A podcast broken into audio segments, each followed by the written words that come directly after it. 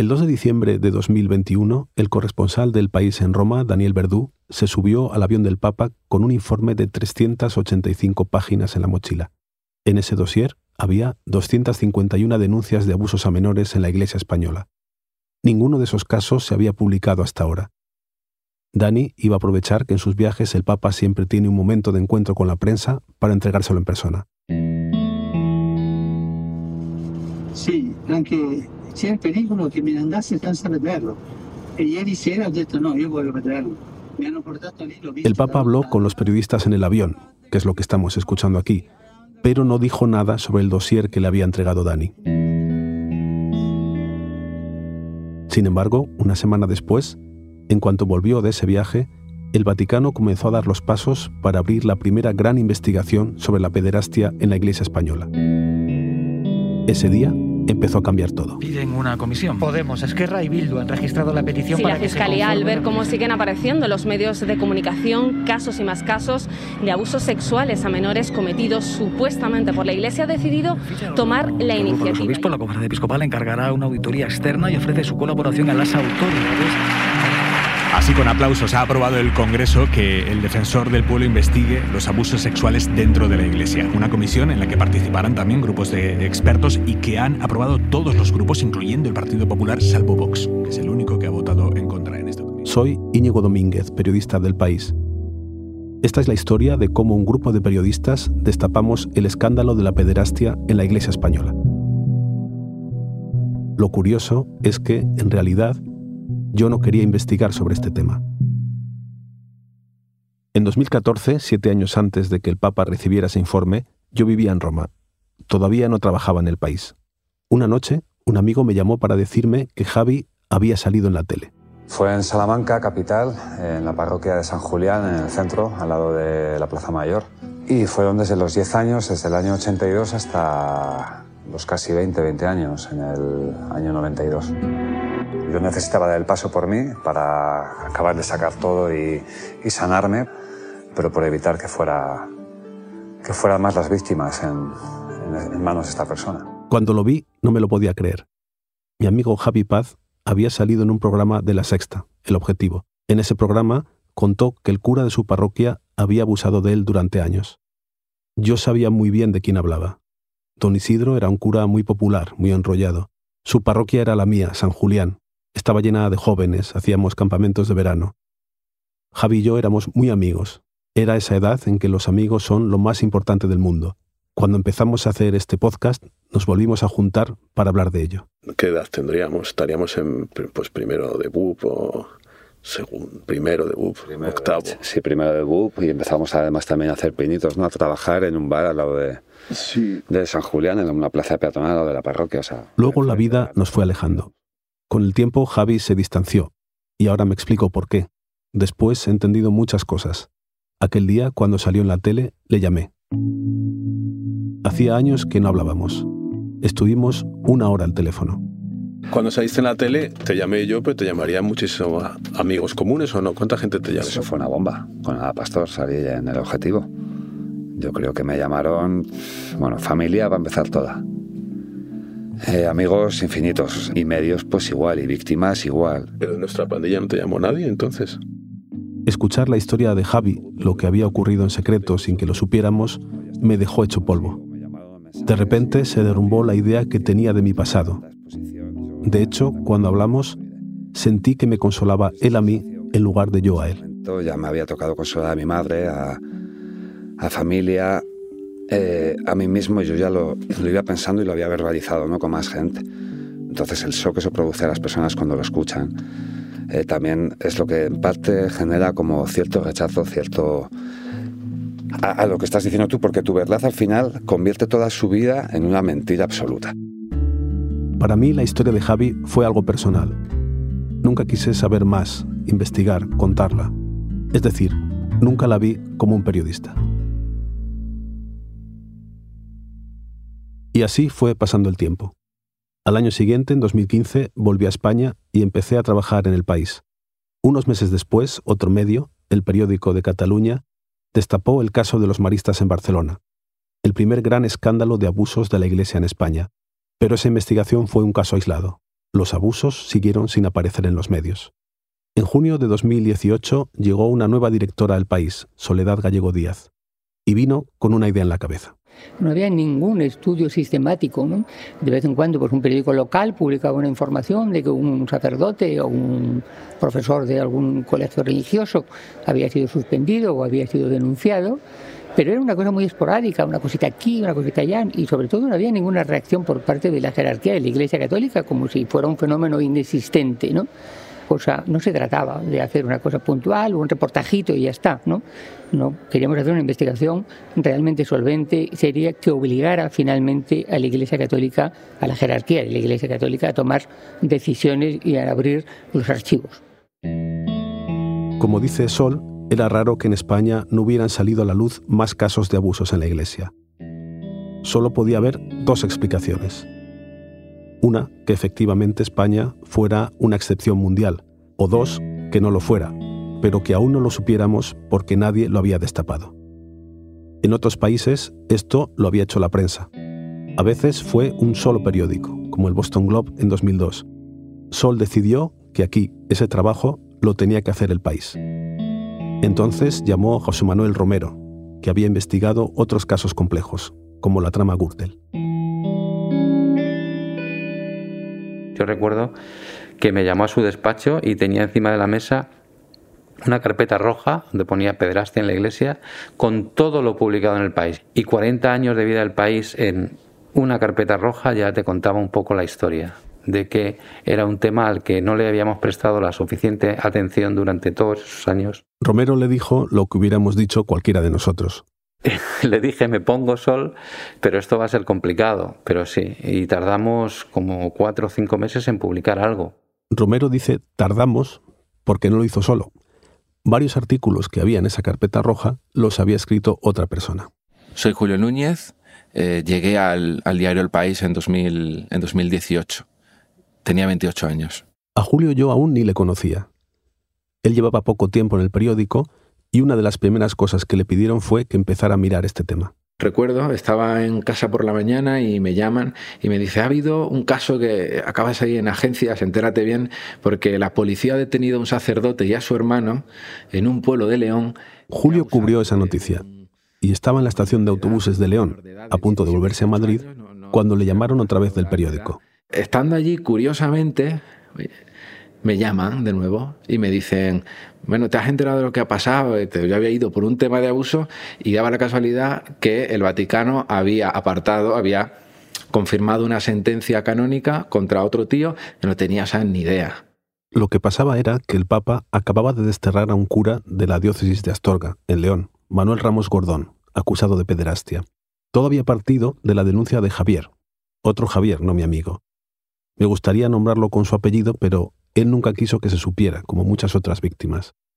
Ese Javier escribió al Papa contándole los abusos que sufrió cuando tenía 10 años.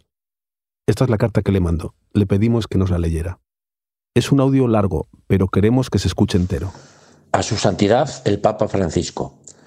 Me permito robarle unos minutos de su tiempo, los necesarios para leer estas líneas nacidas desde el corazón de este ex seminarista.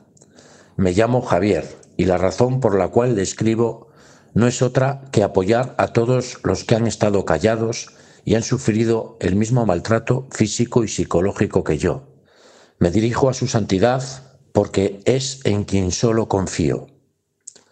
Los últimos acontecimientos me han hecho revivir mi experiencia y heridas que pensaba habían cicatrizado.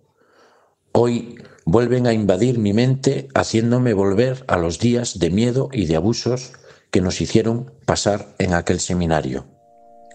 Llegada la noche, tras una jornada de clase y quehaceres, nos retirábamos al dormitorio. Aún puedo sentir en el silencio de la noche de aquel dormitorio el frío pero suave tacto de don José Manuel Ramos Gordón despertándome. Allí, arrodillado en un lateral de la cama, suavemente me iba tocando los muslos, mis nalgas, con mucha delicadeza, despacio, para que no despertase.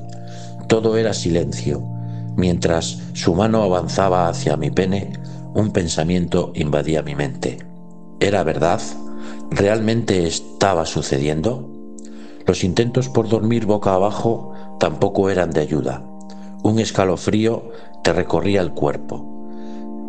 Te despertabas sabiendo que te estaba tocando. No podías hacer nada para evitarlo, tan solo pensar que en algún momento terminaría, que quizás otro día no serías tú, que otro de los compañeros sufriría ese mismo miedo. El Papa no contestó a Javier, pero gracias a su denuncia se abrió un proceso canónico. Y aquí tengo que explicar qué es esto del proceso canónico. Es la investigación interna que hace la Iglesia con sus propios tribunales y la pena más dura es que el acusado tenga que dejar de ser sacerdote. Es un procedimiento muy opaco, en el que a menudo las víctimas se sienten maltratadas. Primero porque no tienen ni idea de lo que es, no conocen sus derechos, y tampoco les dan ningún papel, todo se hace en secreto. Este caso de León es de libro. Javier lo denunció al obispado en 2016. Hubo un proceso canónico y la sentencia fue muy leve. Apartaron un mes al cura, aunque no lo cumplió, y encima le hicieron un homenaje en Tábara, el pueblo de Zamora donde estaba en ese momento. Fue entonces, en enero de 2017, cuando Javier vio que solo tenía una salida, ir a la prensa. Su caso lo publicó La Opinión de Zamora y tuvo un efecto inmediato, y esto también es del libro, pasa casi siempre. Aparecieron más víctimas. Esto hizo que se reabriera el caso y entonces llegó esa sentencia del Vaticano que había pillado a Julio León. Julio estaba un poco desbordado. Escribió el artículo en los baños de la estación de autobuses, el único lugar donde pudo enchufar el ordenador, y se quedó en la ciudad para seguir el nuevo caso. Recuerdo que lo hice verdaderamente fatal, no me enteraba muy bien. Y bueno, me, busqué un hotel, mm, dormí fatal, etc. Y me recuerdo que por la mañana, no sé, no tenía que te quería irme para casa, no quería seguir con el tema. No. Bueno, y me llama Berna, me llama Maribel, me dice tranquilo, no pasa nada, busca a una víctima. Queremos que entrevistes a una víctima. Berna y Maribel eran Berna González Harbour y Maribel Marín, las jefas de sociedad. Y yo diciendo, madre, ¿cómo encuentro yo una víctima? Yo estaba, recuerdo que estaba súper desesperado. Julio no sabía por dónde empezar, así que llamó a la opinión de Zamora. Era uno de esos pocos medios locales que en esos años sacaron casos en España. En esta historia todo lo han cambiado unas pocas personas, entre ellas los pocos periodistas que decidieron investigarlos cuando nadie lo hacía. En la opinión de Zamora le dieron a Julio el contacto de Javier. Era la primera vez que Julio iba a hablar con una víctima descubrió que es una experiencia que después no te puedes quitar de la cabeza. Lo he contado muchas veces, era como si vas un día a la piscina a bañarte y te bañas, sales, sales mojado, como todo el mundo, pero te das con la toalla, no te secas, te vas a casa, no te secas, te pasas ya toda la vida mojado con ese agua que, que son historias, que son personas, que son recuerdos que no se van, que su ciclo no ha terminado, ¿no? Por, porque hayan contado la historia. Después de la entrevista, Julio consiguió algo más. Cuando Javier fue a hablar con el obispo de Astorga, llevó una grabadora escondida para registrar las conversaciones. Puede sonar raro, pero muchas víctimas hicieron esto instintivamente. Como sabían que no les iban a creer y veían cómo los estaban tratando en la iglesia, grabaron sus conversaciones. Javier le pasó sus grabaciones a Julio para que las publicara. Son estas. Bueno, mirad, he consultado a, la Santa Sede, a la conferencia episcopal y me dicen que no puedo acceder a la petición dado que no existe una sentencia civil o canónica que respalde mi actuación. Si acepto que su propuesta sería un mandato judicial, sin mandato judicial, estaría realizando un acto ilegal.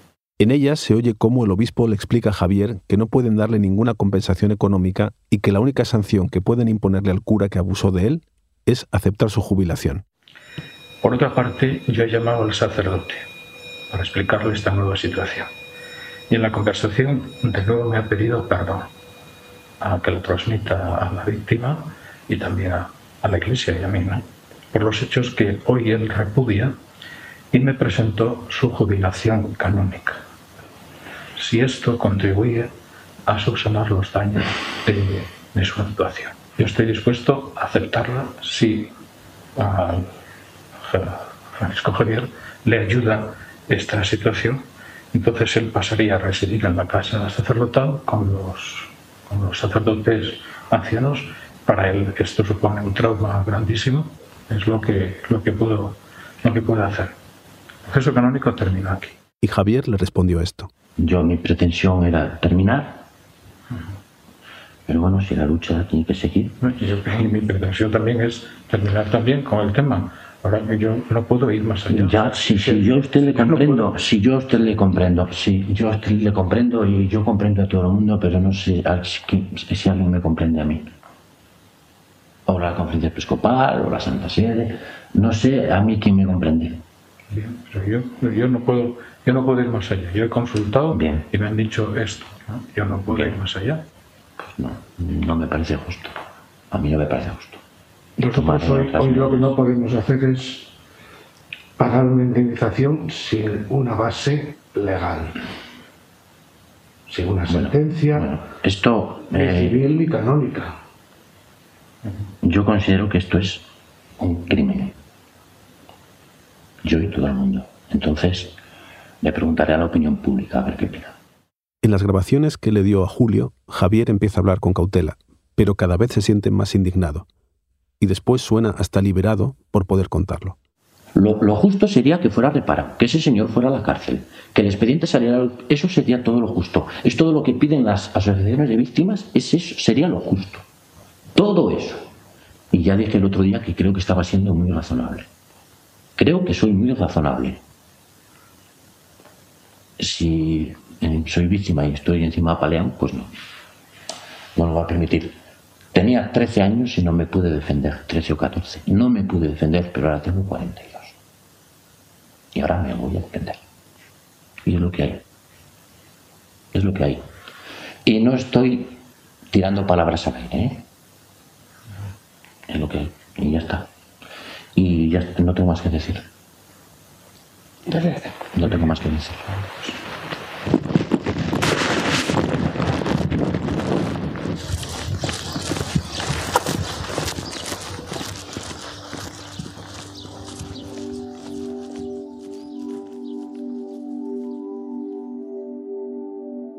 Julio publicó algunos casos más durante las semanas siguientes, pero no hubo reacciones ni de la Iglesia ni de la opinión pública.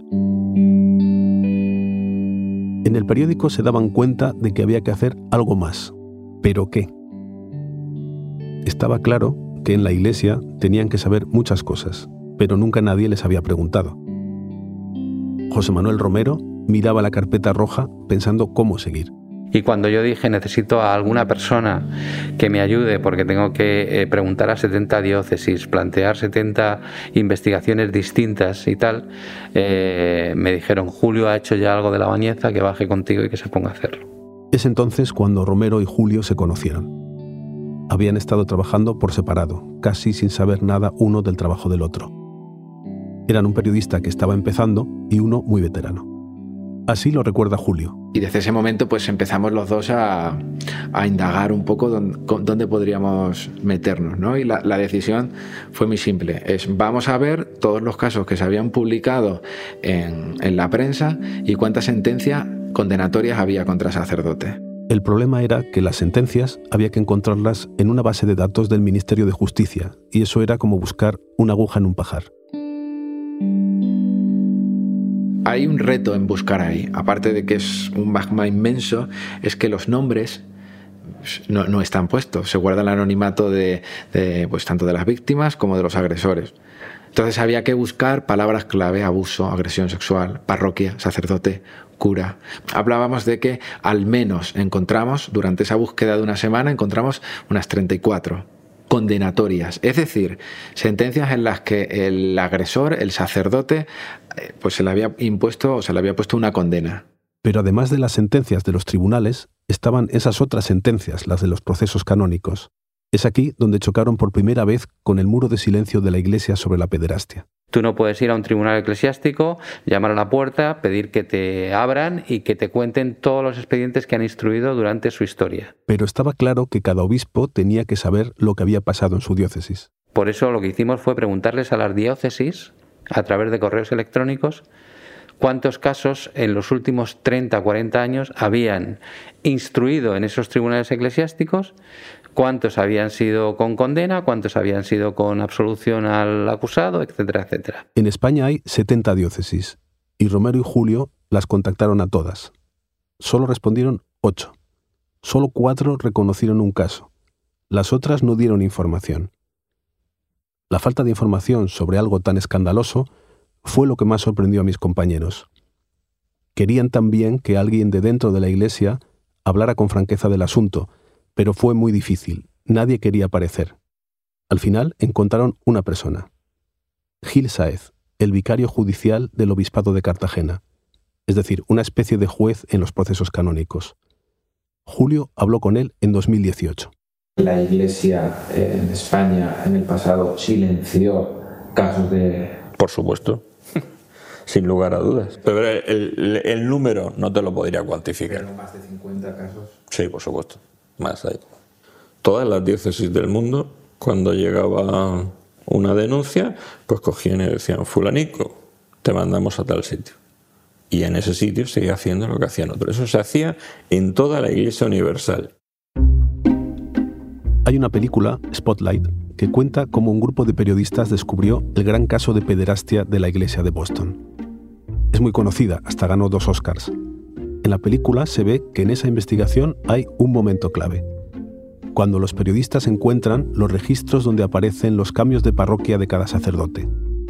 Y eso les hace sospechar, porque hay muchos que cambian de destino continuamente. Los periodistas empiezan a tirar del hilo y se dan cuenta de que casi siempre, detrás de cada traslado, había una denuncia por pederastia.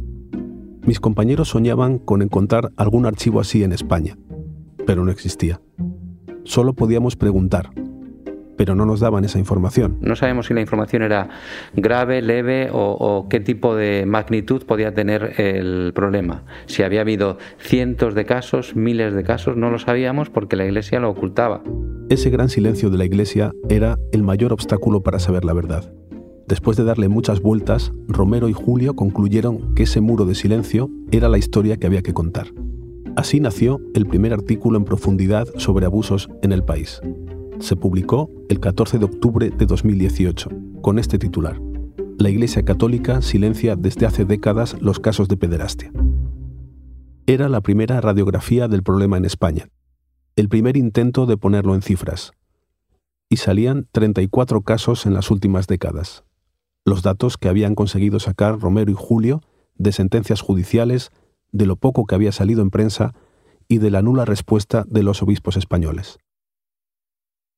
El silencio era la noticia, también el encubrimiento, pero eso era más difícil de demostrar.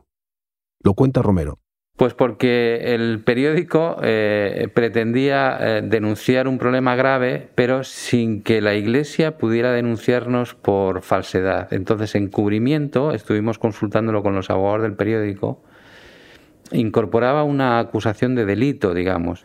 Y el silenciar era algo que no podían em, desmentirnos de ninguna manera, porque insisto que cuando pedíamos la relación de los casos eh, instruidos en los tribunales eclesiásticos, la respuesta de la diócesis era no os vamos a dar esa información. Pero era prácticamente imposible conocer nada relacionado con eh, juicios eclesiásticos a eh, curas pederastas. Eh, eso nos llevó a tomar la siguiente decisión, que era la de abrir un buzón electrónico. Aquel primer artículo acababa con esta frase. Si conoce algún caso que no ha sido denunciado o no está recogido en esta información, puede hacérnoslo llegar a través de la dirección de correo electrónico abusos@elpaís.es. Es una frase que luego escribimos decenas de veces en los siguientes artículos y que fue clave. Aquello fue como una puerta que se les abrió a cientos de víctimas que hasta entonces no sabían dónde ir. La idea fue de Mónica Ceberio, una de las directoras adjuntas del periódico. Me acuerdo de cómo llegamos al buzón y la razón básicamente fue que estábamos en un callejón sin salida, absolutamente.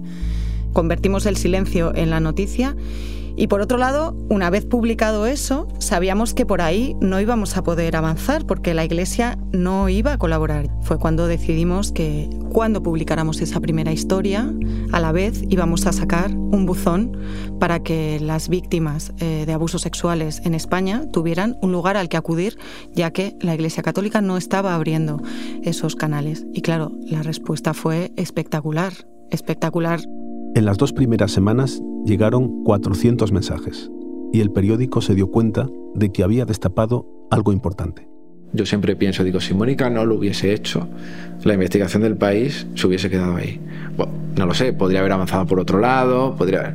pero claro, es que el buzón fue el cordón umbilical que unió a los, al país con las víctimas, la piedra angular de la investigación, la fuente.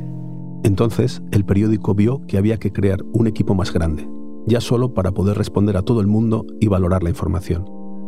A Romero y Julio se unieron otros compañeros, llamados de otras secciones del periódico, como un apoyo temporal. Uno de ellos fue Oriol Güell, de la redacción de Barcelona. Aquí entramos en un terreno nuevo, no había nada. Tenías que, abrirlo todo prácticamente. Te llegaba un teléfono, un nombre y cuatro líneas de una víctima y tenías que eh, empezar a escribir. Abrías una libreta nueva, página en blanco, empezar ahí a reconstruir, mirar los años. Cada historia era un mundo nuevo que estaba allí que, y que había que empezar a escribir y a, y a conocer. Con ese equipo, el país empezó a publicar las primeras historias de víctimas. Hombres y mujeres que salían en vídeo contando lo que les habían hecho.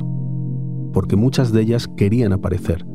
Llevaban años esperando ese momento. Hola, soy Manuel Vilar, tengo 50 años y bueno, agradezco la oportunidad de poder hablar públicamente de esta soy historia. Soy Teresa y he sido víctima de violación y abusos sexuales por parte de un cura de la iglesia. Yo me llamo Leopoldo Martín, tengo 80 años y fui a un colegio donde abusaban de los niños.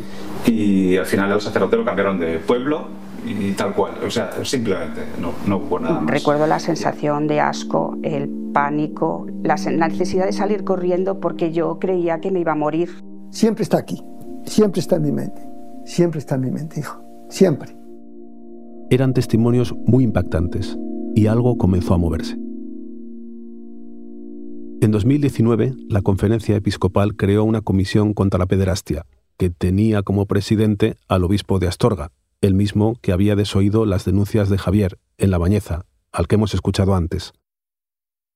Fue el primero de tantos pasos en falso de la Iglesia, siempre obligada y a remolque de los medios. A día de hoy, tres años después, nunca se ha sabido nada de esa comisión. Mientras todo esto pasaba, yo trabajaba haciendo crónicas en el Congreso y leía estos casos en el periódico como un lector más. Pero hay algunas historias que vuelven a buscarte. Un día, Julio vino a mi mesa. Fue cuando le conocí.